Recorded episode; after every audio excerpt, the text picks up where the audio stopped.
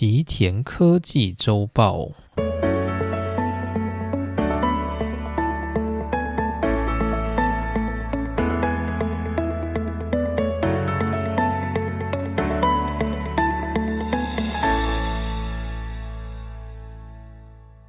大家好，欢迎来到今天的内容。今天呢，我们要来讲就是半导体地缘政治学的第二个篇章。今天我们要进入的是中国篇。那大家还记得我们上一回讲的内容是什么？主要是关于美国在整个半导体政治上面的动向。在川普执政的那些年里，其实美国一直对中国大动作的进行各种贸易上面的制裁。而从二零二一年开始的拜登政府，更利用川普这样的路线，继续扩大到所谓的半导体产业。而导火线呢，则是二零二零年到二零二一年这段期间半导体产业的大缺货所造成。再加上呢，美国最大的半导体公司 Intel，过去一直以先进制程遥遥领先亚洲对手台积电与三星，却从二零二一年开始呢，出现了。七纳米制程难产的状况，而其先进制程的对手台积电和三星都已经将其制程推向三纳米量产阶段。这一切呢，都拉抬了美国对于半导体产业作为国家安全一环的危机意识。于是呢，美国现在举国上下都开始进行大动作的半导体整合行动，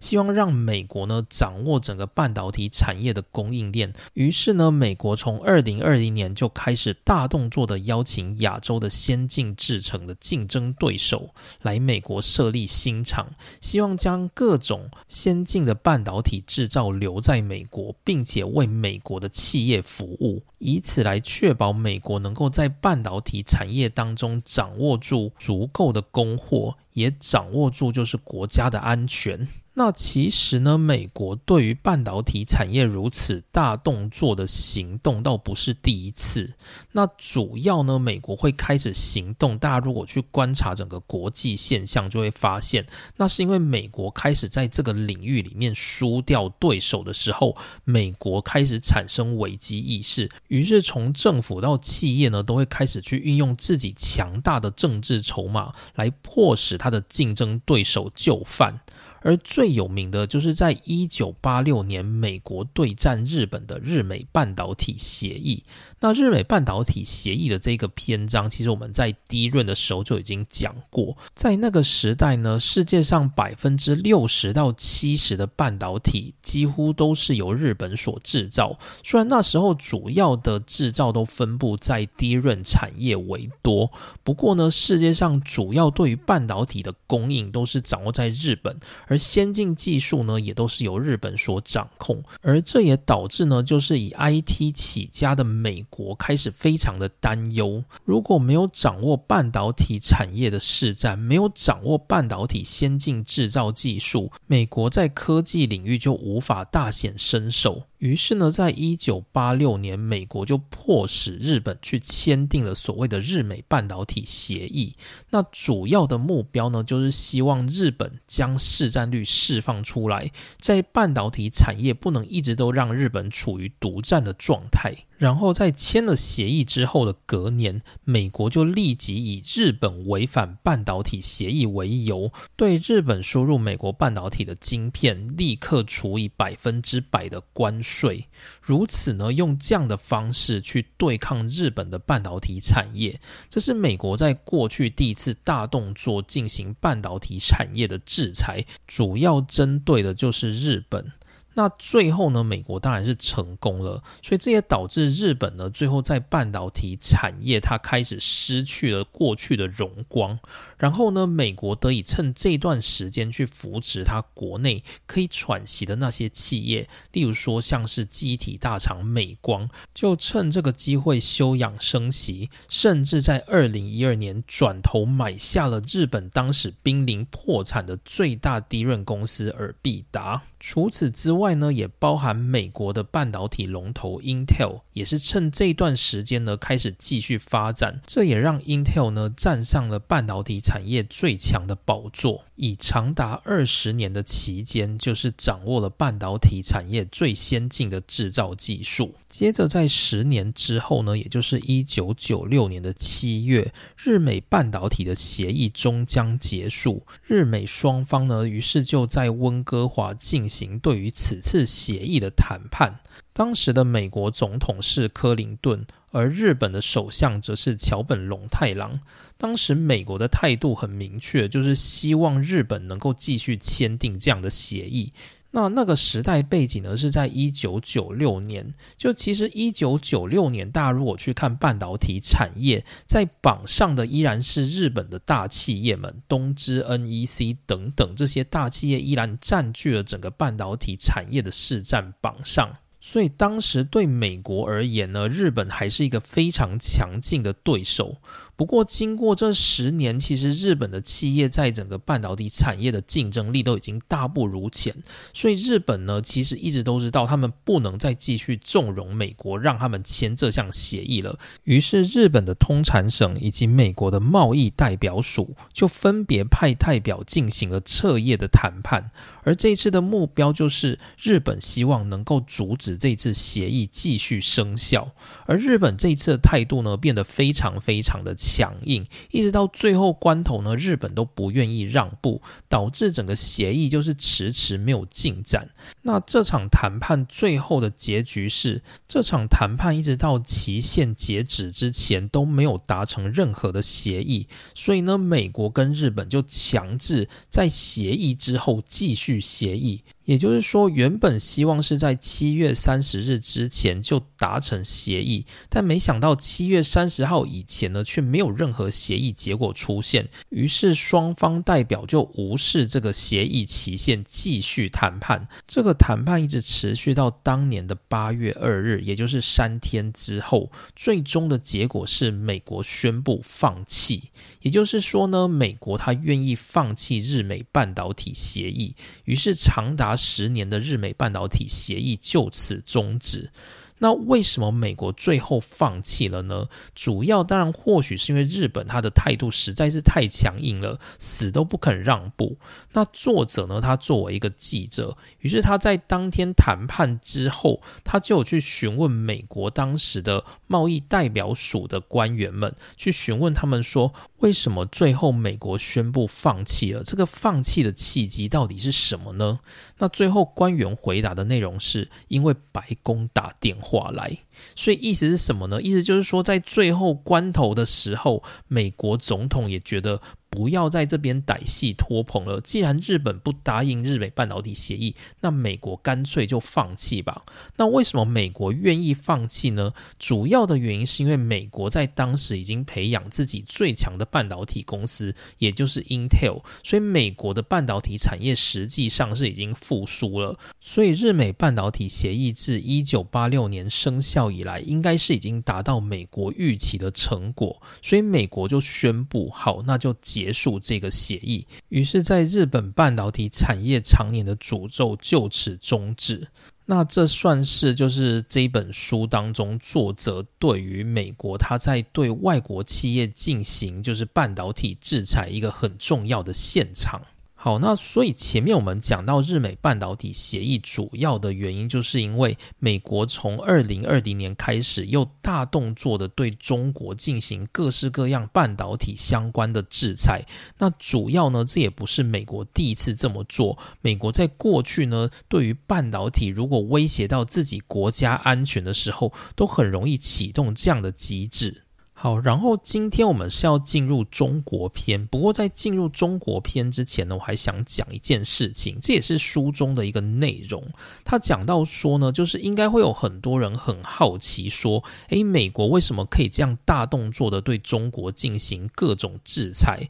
包含像是就是定定关税，或者是阻止中国进口，或者是他国出口等等的这种限制。那为什么美国可以这么猖狂呢？应该说，世界上应该有某些组织，它是有办法去监督各国有没有按照自由贸易来进行行动的吧？怎么可以让美国就是轻易的去破坏这种国际间的自由贸易？诶，世界上真的有这样的组织？我想大家应该也都知道，就是所谓的 WTO 世界贸易组织。那台湾呢，在被宣布就是通过加入 WTO 审核，是在二零零二年的一月一日，而中国呢，则在它的前一个月，也就是二零零一年的十二月十一日通过，就是加入 WTO。也就是两岸呢，其实是在前后分别加入 WTO 这个组织。那 WTO 这个组织最主要就是希望各个成员国在组织当中可以以最低的关税，就是相互平等的态度来进行，就是国际间的贸易。那这是 WTO 的宗旨。所以理论上呢，各国之间他们的贸易都是处在自由竞争的状态。那但是呢，WTO 它也没有办法全知全能的去对每个会员国进行管制。那我想，就是每个国际组织都是这样嘛。就像你说，世界上最强的国际组织联合国，它也是一个就是三脚猫的组织。毕竟联合国的一切资源也都是要仰赖当中的强国来提供。所以今天这些强国呢，互看不顺眼，或者是强国之间呢懒得去跟对方搭理的时候，那这个组织基本上就会失去作用。而 WTO 也是同样的状状况，就有人会觉得说，为什么美国这样如此的制裁中国，而 WTO 却不反对？其实呢，WTO 的规范当中是有给各个会员国自己进行贸易调整的弹性。在关税及贸易总协定当中的第二十一条，服务贸易总协定当中的第十四条，与贸易有关之智慧财产权协定当中的第七十三条，都规范到说，为了保护国家安全的重大利益而认定必要时，可采取贸易管制的措施。而保障国家安全的这个认定呢，则交给该国自行认定。也就是说，如果你今天这个国家认为这个贸易会影响到你的国家安全，那你可以自己进行调整跟回避的。而美国呢，现在就是利用这一招，也就是说，他认为半导体产业呢，最终会跟各种国防科技相关的领域都有影响，所以这牵涉到国家安全。美美国必须以此来去把中国排除在就是贸易之外。那其实呢，WTO 自己也是有判断的权利，就是说，如果今天会员国呢擅自援引这个法条，然后说他们是为了国家安全而刻意去阻止自由贸易的时候，WTO 也是可以出来仲裁的。可是呢，WTO 从川普时代开始就一直安安静静的，不愿意对美国做出任何的制裁，而原因也很简单，因为川普政府开始呢，美国他已经走向一个。强人化的政治，而川普呢，他只要认为不爽的，他就可以擅自的宣布退出。例如说，世界气候议题的巴黎协定，川普政府呢就直接当机立断的说，美国不参加，原因是因为美国才不想管什么气候不气候的，美国想要拼经济，美国想要排出大量的二氧化碳，所以谁管你什么巴黎协议，美国就是不参加，所以呢，川普就毅然决然的退出了巴黎协议。那除此之外呢？川普还毅然居然退出了跨太平洋伙伴关系协定 （TPP）。也就是由美国跟日本主导，在环太平洋的国家当中进行贸易协定的组织。那川普政府一上台之后，就认定 TPP 会对美国的制造业产生危害，所以呢，就宣布直接退出 TPP。因此呢，TPP 现在主要的国家就是日本，是由日本在主导整个组织进行。所以 WTO 若是强行要对美国进行制裁，可能会引发美国的反弹，而甚至让美国呢就直接宣布退出 WTO。那对 WTO 而言是很伤的，因为美国呢一直是整个国际组织的金主，所以呢能够尽量避免去激怒金主，一直是国际组织目前所面对的一个状况。所以呢 WTO 呢就没有办法在这个自由贸易当中去发挥自己的角色，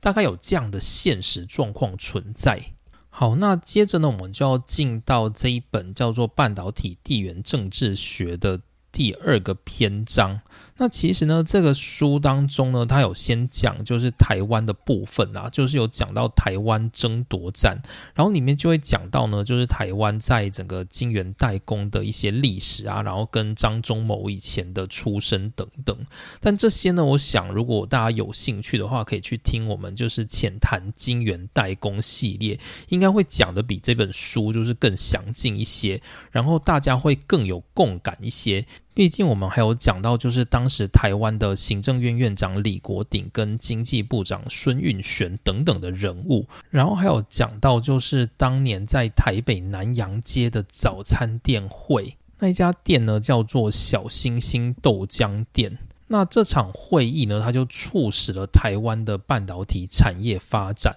然后，其实我还有去查，就是小星星豆浆店这家店还在不在？其实我发现很多人都有类似的疑问。那目前我看到的资讯是说，小星星豆浆店的原址是在就是南洋街的三十八巷。那现在呢，它是一家叫做美家美语。就现在豆浆店已经结束了，变成是一家美语的补习班。所以如果有兴趣的话，就可以到那边去朝圣一下。好，所以台湾篇章呢，我们在这里会先把它跳过，我们直接来讲，就是大家比较不熟悉，我也比较不熟悉的就是中国的部分。好，那首先我们要来讲，就是川普政府过去对于中国的半导体产业做出的制裁令。那主要呢，就是针对中国最大的手机公司，也就是华为。主要是因为华为呢，它可能会侵害到世界各国，甚至是美国自己本身的国家安安全，所以美国就请国家之力来对华为进行制裁。那华为公司他们自己的态度是什么呢？就是他们对于美国如此一连串的对华为进行制裁，到底有没有什么想法，跟有没有什么就是反动的机制，能够去对抗美国政府给他们的这些措施？那作者呢，他作为一名记者，于是他在二零二一年的时候就去访问华为当时在日本分公司的董事长王建峰。那根据王建峰自己的说法是，其实在美国宣布要对华为进行制裁之后。华为呢，就立刻采取了各种行动。那首先呢，他们必须要先分析自己的状况。于是他们就拿日本来作为借鉴。首先是去分析，在一九八零年代日美贸易冲突的时候，就是日本跟美国交涉的过程跟协定内容。然后呢，他们也解读了，就是当时一九八六年的日美半导体协议。如此呢，他们得到了以下的结论。他说，就是日本呢，在过去是作为美国的同盟国。也就是在战后呢，日本它几乎是一面倒向就是美国的政策，而美国呢也几乎就是完全挺日本。那这当中的原因也很简单，因为从日本战败之后，就是由美国接管，而日本现在的整套体制呢，都是由当时就是联合国总司令 GHQ 来对日本进行量身打造的。所以日本呢，它要不挺美国也是很困难的，或应该说，现在日本政坛上的。这一批人都是当时美国精挑细选之后所留下来的，所以这个体系当中呢，日本势必跟美国保持友好的关系。那王建峰的说法是，连当时就是日本跟美国算是同盟关系，在日美的贸易战争当中都可以演变出这么激烈的发展。那中国呢，作为美国的敌人之一，就只能够去正视这个问题，采取更稳健的脚步来进行他们的政策。那当时呢，他们有看到一项，就是在日美半导体协议非常难过的地方，那就是呢，美国强迫日本去开放自己一千多项的专利技术给世界各国的竞争对手，让竞争对手呢能够以此来迎头赶上日本，所以呢。华为看到这里，他就觉得说，美国对日本都这么强硬了，对华为应该就更难不采取强硬的措施。所以呢，在二零二零年初呢，华为他们高层就已经有这样的心理准备。那作者于是就继续访问王建峰说：“你不会觉得说美国这样制裁你们，会让你们华为感到很不甘心吗？”王建峰的回答是：当然会不甘心，但是呢，他也认为这就是国际竞争里面必须碰到的事情。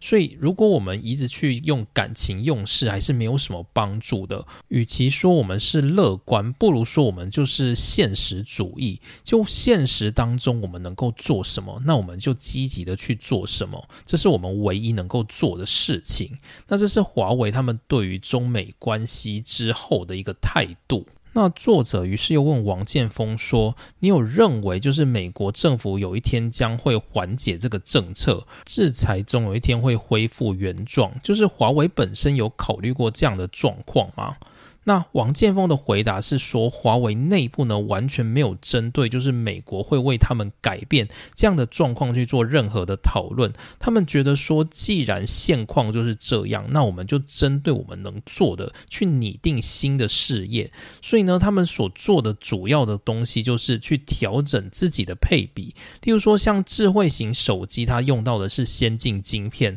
而如今呢，智慧型手机没有办法如实的去生产了。它那他们就把精力放在平板、笔记型电脑、智慧手表等项目上面。然后呢，华为也开始在整个公司当中去想各种新的收益来源，例如说像他们过去呢曾经开发过机房设施所使用的供电设备，所以他们想说，如果利用这种开发，把它运用在太阳能的变流器上面，去创造出在太阳能领域上面的新的收益。那除此之外呢，也包含像是他们也许可以去开发稍微没那么先进的，就是电动车所需要用到的电。电子零件，那毕竟电动车呢，在中国其实发展是非常蓬勃的，所以他们就可以利用这些新的事业去展开新的旅程，或许就能够最小化美国对他们所造成的伤害。那华为自己本身也有提到，就是美国在禁止台积电销售晶片给华为之后，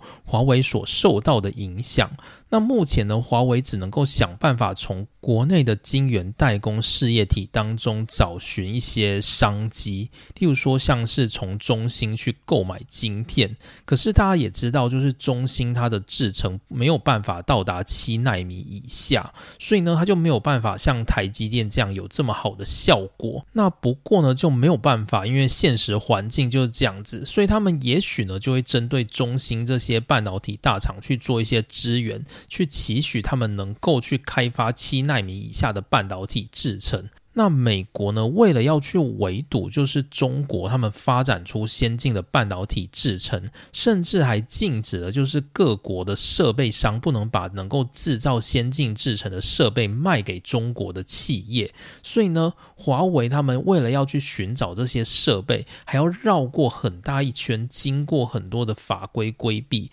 然后去找到欧洲、瑞士这一类的企业来提供协助。所以他们也有提到说，因为美国而。这些制裁造成了非常非常多的不便，但他们只能够在夹缝中求生存，然后去找到新的商机跟新的机会。那华为在当中也有提到说，其实很多美国企业他们对于美国政府这样的要求也是非常不满的，原因是因为他们也想跟中国做生意，也想要赚钱啊。可是现在美国却禁止他们美国企业把晶片销售给华为。那现在呢，经过美国企业的反弹之后，美国政府呢也放宽到一些晶片可以销售给华为了。例如说，原本呢美国政府是认为所有的手机晶芯片都不能够卖给华为。现在开放说五 G 晶片不能卖给华为，但四 G 的可以。所以华为拿到四 G 晶片之后，它还是可以做一些就是手机上面的销售。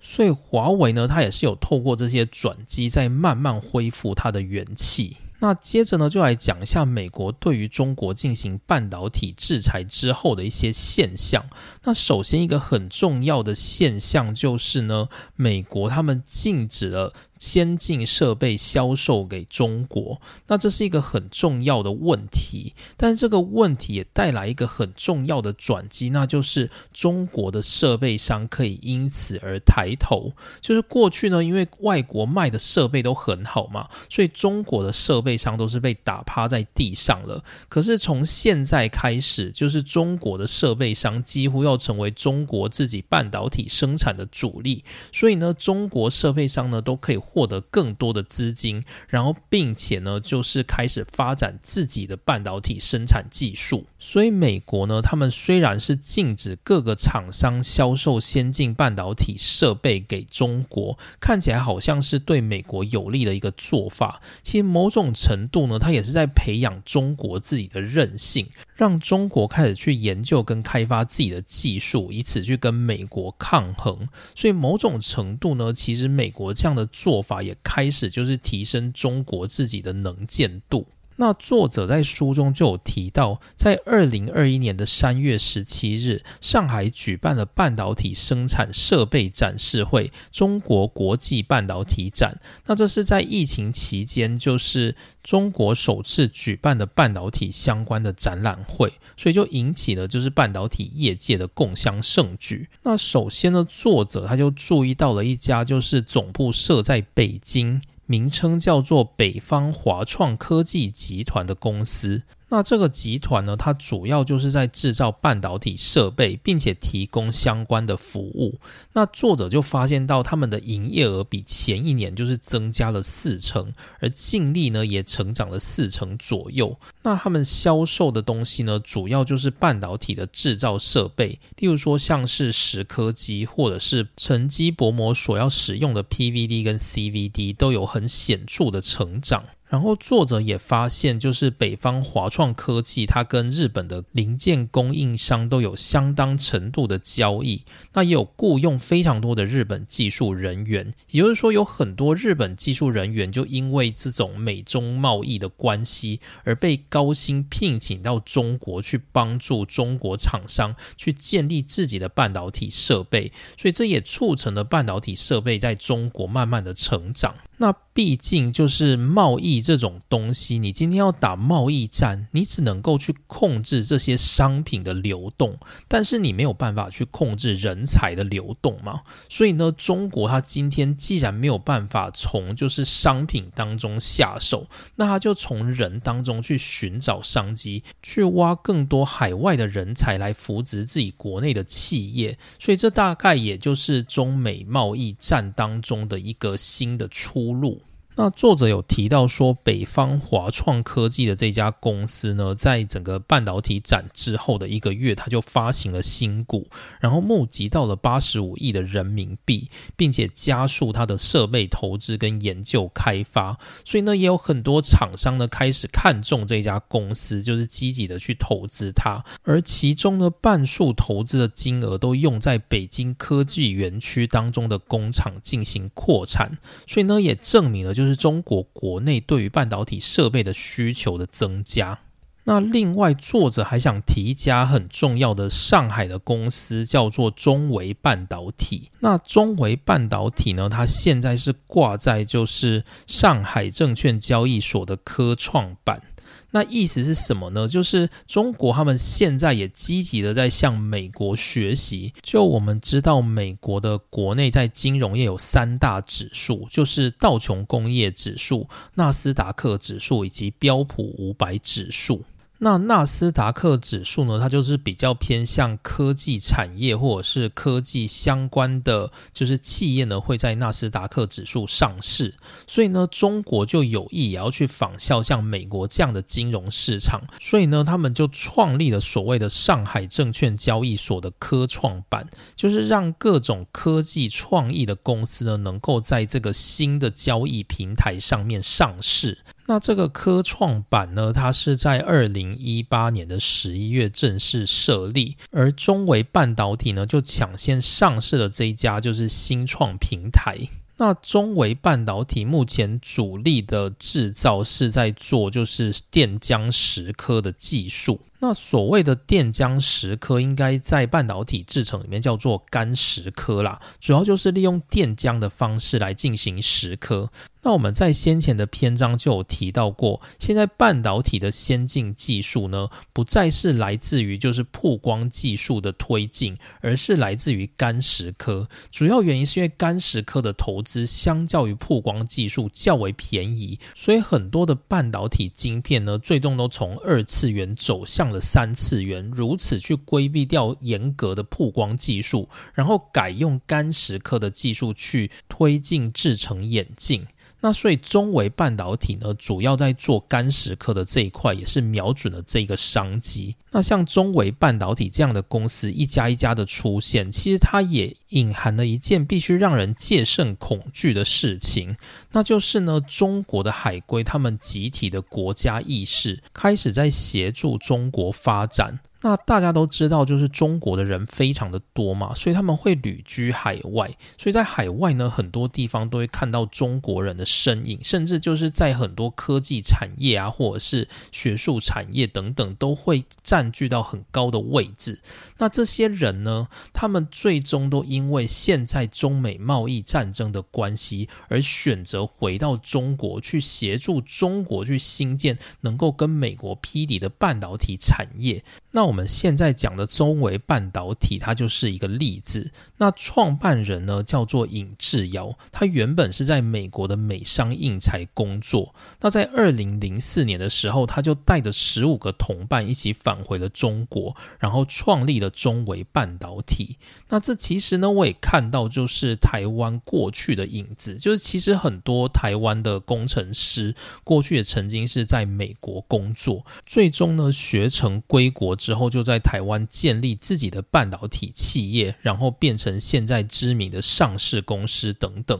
所以我觉得中国也有点要走向这一条道路上。那就随着美国对中国的制裁越来越严重的情况下，就会有越来越多的海归走上回国的道路来去跟美国进行对抗。我想在美国的这个制裁当中，也某种程度它激发了就是中国自己的国家意识。好，那接着呢，他在下一个篇章呢，就是有讲到，就是中国他们政府也是投资了很多钱去促使半导体产业发展，但是最后呢，整个国内的半导体的自给率却还是没有什么提升。那这个我在前面就是汤之上龙先生的篇章有介绍过，就是中国的自给率为什么没有办法提升，所以这里呢，我们就跳过这个章节。那如果大家对这个章节有兴趣，我觉得我们前面。的那个篇章讲的会比较详细一些。好，那接着呢，我们来讲下一个话题，是关于紫光集团。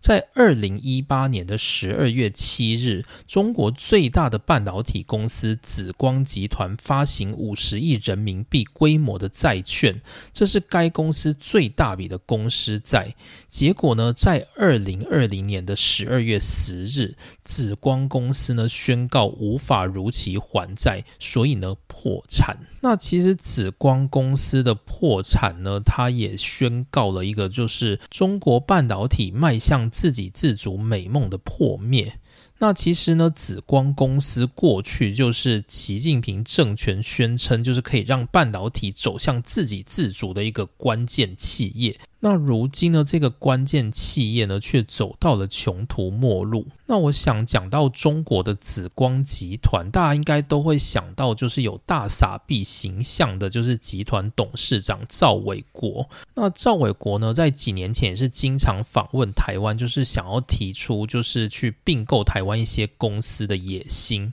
那除了这些之外呢，他也包含想要并购很多美国公司或者是韩国公司等等。那其实紫光集团呢，它原本就不是一个在专做半导体的公司，就它原本就是一家投资公司，就有很多人会酸说它是一个专门在炒股的公司啦。那主要它就是专门在并购各种有商机的公司，去组成自己的大王国这样子。那从二零一三年的时候呢，紫光公司就忽然觉得说，他想要进军半导体产业，于是他就买下了当当时中国的第二大晶圆代工公司，也就是展讯通信。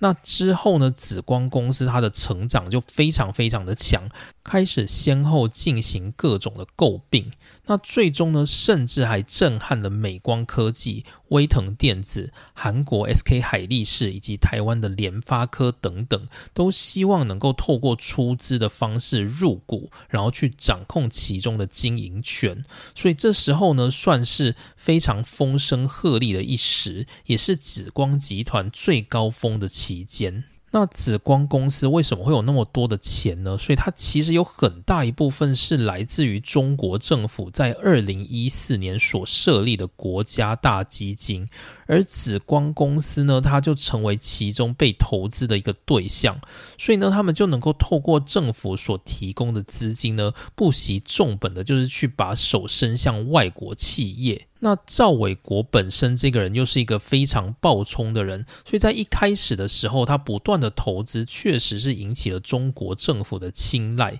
可是呢，大家都会发现到说，其实在中国二零一七年的十月全国代表大会之后，习近平几乎掌控了中国政府所有的权力。而过去这个中国大基金的政策，它其实是来自于前一任政府，也就是胡锦涛当时担任中国国家主席所提供给他的后援。因此呢，赵伟国跟胡锦涛算是比较有牵连的政治团体。而习近平呢，他一上台之后，他就决定要抽走赵伟国的后援，所以呢，紫光公司最后因为没有银根，所以就导致了破产的下场。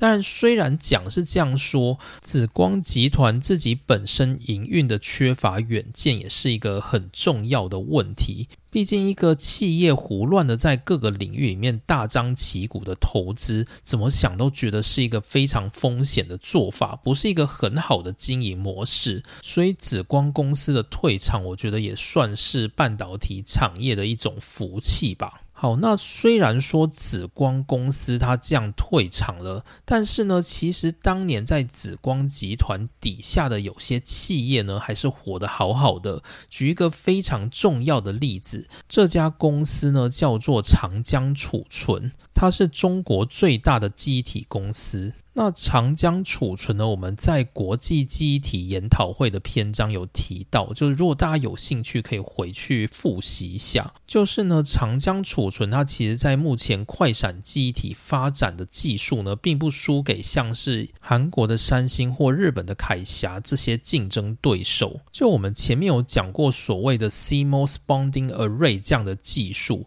而这样的技术呢，最早成为量产产品的就是来自于长。将储存，而长江储存呢，目前所堆叠出来的快闪记忆体的层数，也不会输给现在的竞争对手，所以可想而知，长江储存它是非常有野心的。而目前呢，就是美国也正在考虑，就是把长江储存列为下一个制裁的对象。所以呢，最近的新闻大概就有提到，在十二月中旬的时候，美国可能会针对就是长江储存去将它列入黑名单。也就是说呢，禁止美国企业去购买长江储存所制造的商品。所以这大概是美国政府后续的动向。那长江储存这一家公司呢，它虽然是在紫光集团底下，但它其实跟紫光呢还是稍微有一点距离的。就是长江储存呢，它除了有紫光公司本身的入股之外，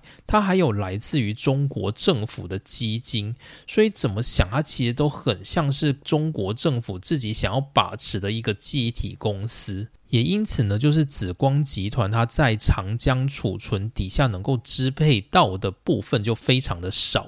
好，那以上呢，就是我今天想跟大家分享的，就是在半导体地缘政治学当中所介绍到的中国的部分。那我挑了其中的三个篇章来讲。第一个是关于华为对于美国大动作的制裁所提出的一些看法。第二个呢，则是当美国对于中国制裁之下，中国的设备制造商奋发向上的现场。第三个则是讲关于中国最大的半导体公司紫光集团倒台的后方讯息。那这三个是我想介绍的部分。那其实这当中还有很多就是比较琐碎的地方，例如呢，他有讲到说，就是中国其实花很多很多的。资金在深圳这个区域，那大家会知道，就是深圳它其实有很多那种就是小新创公司，就如雨后春笋般的冒出头来。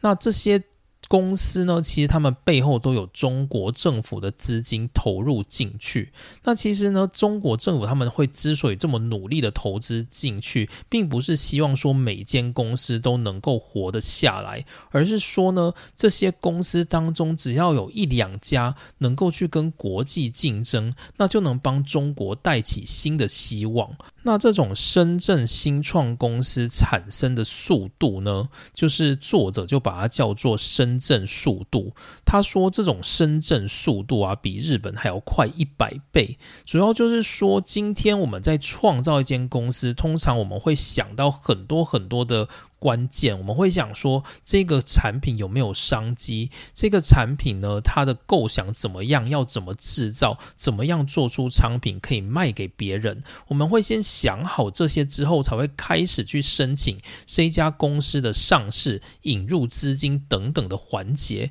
可是，在深圳不一样，深圳呢，只要你一有 idea，你一有想法。政府的资金就马上拨下来给你，你就可以马上用你的想法去创业。那你创出来的业呢？如果没有办法，就是满足社会的需求。或者是没有商机，那你就自动退场。那如果你有办法活下来呢，你就能够慢慢茁壮，成为一家大型的企业。就是中国政府就是用这种少量多餐的方式，不断的去创造出新创公司，然后让这些精壮公司在竞争当中自行的淘汰，去留下那些真的可以活下来的公司。这个就是深圳速度背后的意涵。那我个人是觉得，就是深圳这个地方真的算是蛮厉害的，就是它所制造出来的商品，其实是在你所不知道的领域都慢慢的渗透到你的生活当中。例如说，像我最近到日本的，就是夏不佑去吃饭，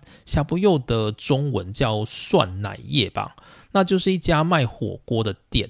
然后呢，这一家店呢，现在他们都不会有就是员工来送餐给你，他们都是靠一种叫做运输机器人来送餐。那这种运输机器人的长相就很像，如果大家有去桃园机场的第一航下。就是第一行下的美食街啊，现在有就是新东阳所投资的，就是回收机器人。就是如果你今天吃完饭之后，你把你的餐盘放到回收机器人身上，回收机器人就会帮你拿去回收这样子。那现在在涮奶业的，就是日本各家店也都有这种叫做送餐机器人的东西存在。那其实是不止涮奶业啦，就是其他的连锁餐厅，就是我也有看到。类似的，那这些回收机器人，就是如果你把它拦下来，然后稍微去看一下它的就是制造公司的 logo，你去查一下，就会发现这些都是深圳的公司所制造的。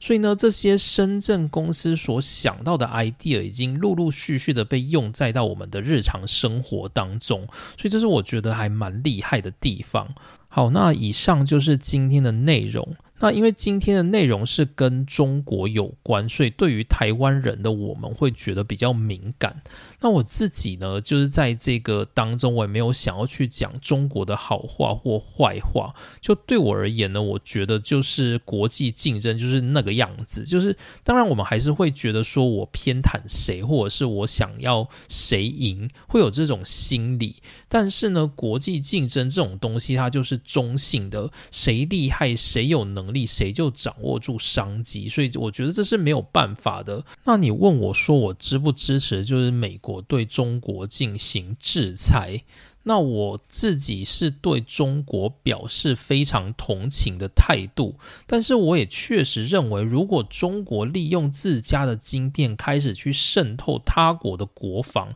这确实是有问题，也是或许应该接受制裁的部分。那如果中国的商品它确实就是没有去渗透人家的国安，或者是去偷窥人家的隐私，那我会觉得说，就是它就不应该受到制裁。但至于到底有没有，其实我自己真的也不知道。那我自己在买东西的时候呢，我多多少少会有一点点回避，但还是要看状况啦。例如说，像是我们家用有时候会装摄影机嘛，那通常你加入我装摄影机，那示范的摄影机有很多品牌，那就会可能会有中国的品牌。那因为有时候你用到中国品牌的时候，会有点疑虑，说中国政府可能可以有机会去渗透、偷看到你家。那虽然说，就是我也觉得。我家没什么好看的，但是我就会担心有这种状况，就会不选择中国品牌。但像是呢，我家的乌龟，就是我平常也会装摄影机去观察乌龟它有没有跌倒之类的。那我就觉得说，这个装中国的摄影机就没什么差，就反正我家乌龟跌倒，中国政府也不会来帮我翻回来嘛，所以我就不会特别在意。所以我还是会看领域去决定我要不要购买中国的商品。但是我个人对于中国的商品确实是有一种敬畏的心情，就是我认为他们真的有它厉害的地方，而且可以卖的这么便宜，所以我不会全说就是中国的商品就是好或者是不好，就是我不会做这样的判断。那所以今天的内容呢，也是就是我们讲了很多中国的企业，我也没有要大家去选边站，就这只是一个资讯的交流，告诉大家说，诶，有这些事情，那大家呢可以自己去感受，就是在中美制裁当中的一些氛围。那这是我今天想要介绍给大家的部分。好，那今天内容就说到这边，谢谢大家收听，我们下次见，拜拜。